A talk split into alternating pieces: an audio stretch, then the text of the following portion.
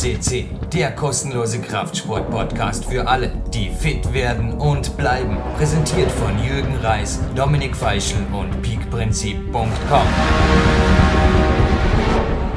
Jürgen Reis begrüßt euch live on tape zu einem Special zum Special. Ja, sowas gab es auch noch nie bei PowerQuest C, aber ich befinde mich, man hört es vielleicht an der Tonqualität, exakt am selben Ort wie der erste Teil des Specials ist mit dem Sebastian Förster aufgezeigt wurde, der Dampfsauna, beziehungsweise, na Gott sei Dank nicht der Dampfsauna.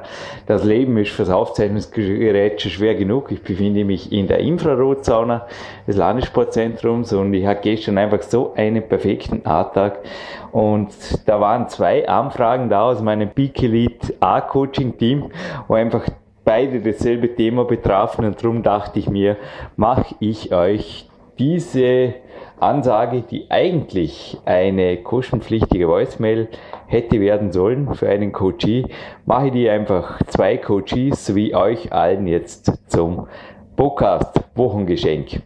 Ja, ich schaue gerade auf meine Finger und die Haut ist noch relativ okay für gestern, obwohl es ein harter Tag war.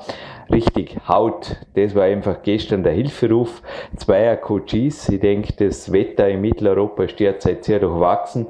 Warm, kalt, bei uns hat es sogar Föhn gehabt, also Temperaturschwankungen an bis 20 Grad.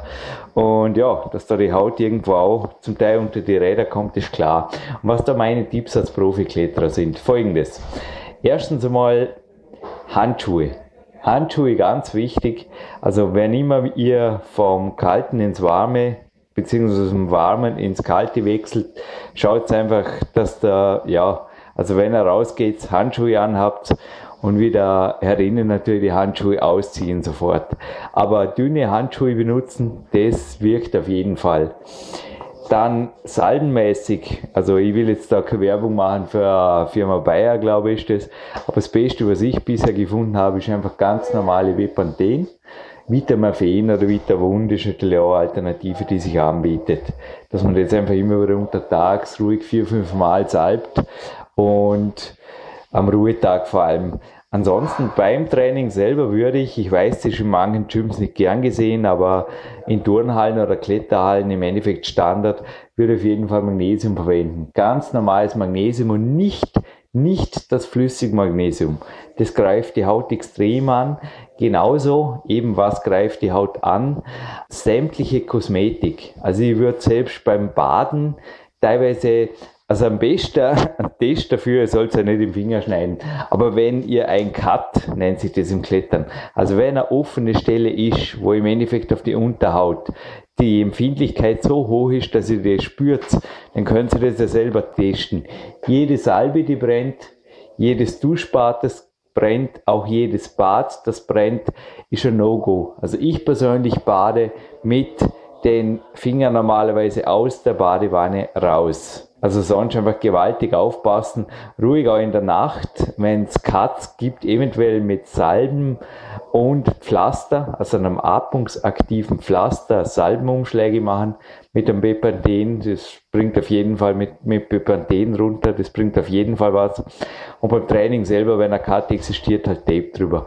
Also es braucht kein enges Tape sein, ich nenne das immer Hautschutztape und dann einfach weiter trainieren. Also einfach normales Tape drüber legen, so dass das Gelenk nicht irgendwie limitiert wird am Finger und locker anlegen, ein paar Mal rundum wickeln und ja, fertig trainieren. Ging mir auch schon so.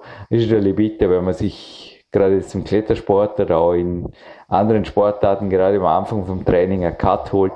Ja, das kennen wir Kletterer zu Genüge. Hautheilung findet normalerweise zwischen zwei und vier Tagen statt.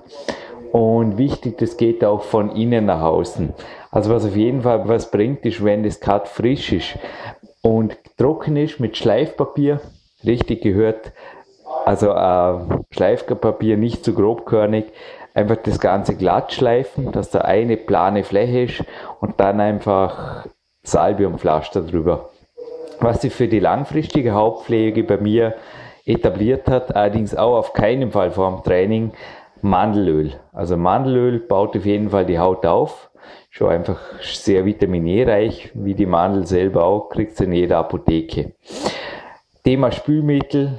am besten gar nicht. Also am besten eine Spülmaschine oder, also bei mir die Coaches, die beim Trainingslager waren, wissen es am besten morgens äh, das Spülemittel auf keinen Fall anrühren und erst nach dem Training und dann einfach auch, also wenn die Haut wirklich sehr empfindlich ist, würde ich dort sogar Handschuhe anziehen. Also einfach so, es gibt ja so Schmutzhandschuhe, heißen die, glaube ich, so Plastikhandschuhe, die würde ich dafür benutzen. Solarium habe ich auch das Gefühl, baut die Haut auf, allerdings auch dort nicht übertreiben, am Sonnenbrand an die Finger schüttle auch nicht der Weisheit letzter Schluss. Und was oft bei kinesiologischen Testungen bei mir festgestellt wurde, also das sieht man übrigens auch im neuen YouTube-Film, also im Fitnessmodel Meets Climber, da ist nicht nur diese Infrarotsonne verfilmt, sondern auch der Magister Rudi Pfeiffer und seine Tests. Zink und Vitamin C fehlte oft, wenn ich sehr anfällige und trockene Haut hatte. Last but not least, wenn wir gerade bei der Kinesiologie und Physio-Liga sind, hier am Olympiazentrum, hat mir letztens ein Physio, also quasi unter vier Augen, was mitgeteilt, was ich euch jetzt einfach auch sagen darf. Er hat gesagt, ich nenne jetzt natürlich weder Namen noch Sportarten, aber es waren auch Kraftsportarten drunter.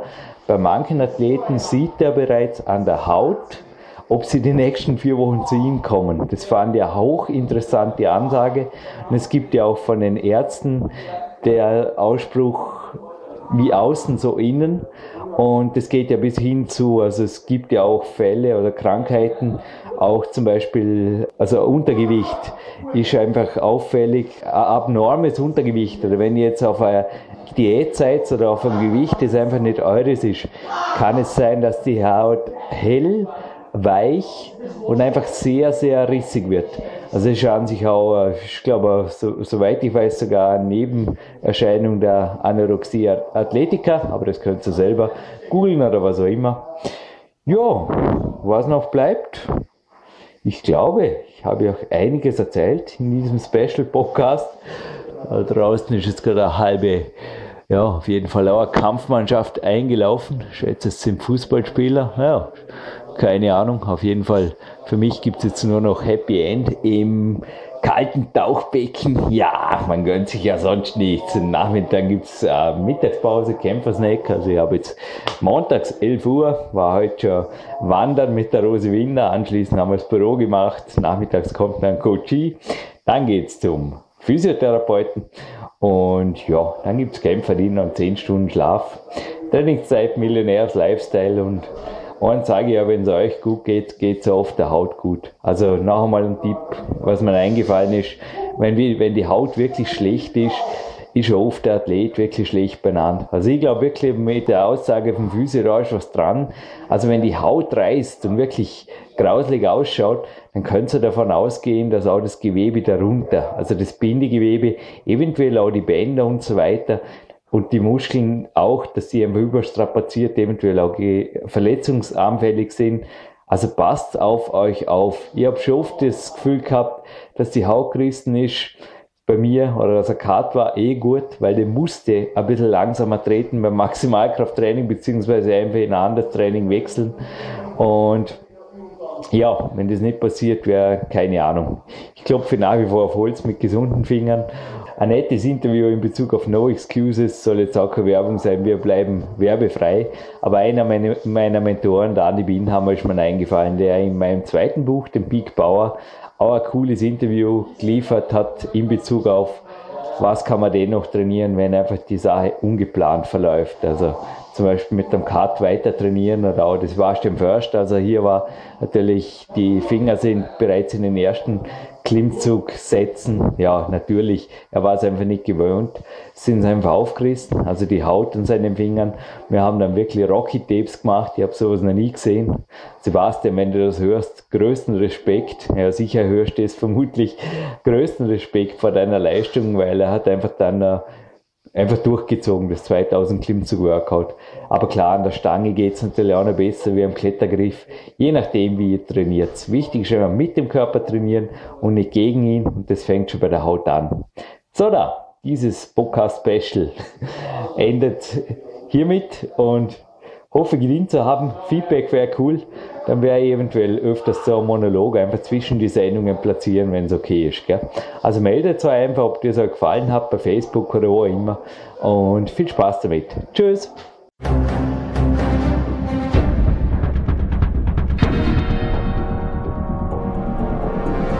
Alle Fitness-Bestseller der Peak-Trilogie, kostenlose Newsberichte und weitere Podcasts von PowerQuest CC sowie Trainingssoftware, Supplemente und Trainingsausrüstung, Personal Coachings, Seminare, Workshops und mehr. Jetzt direkt im Internet auf www.peakprinzip.com oder www.jürgenreis.com.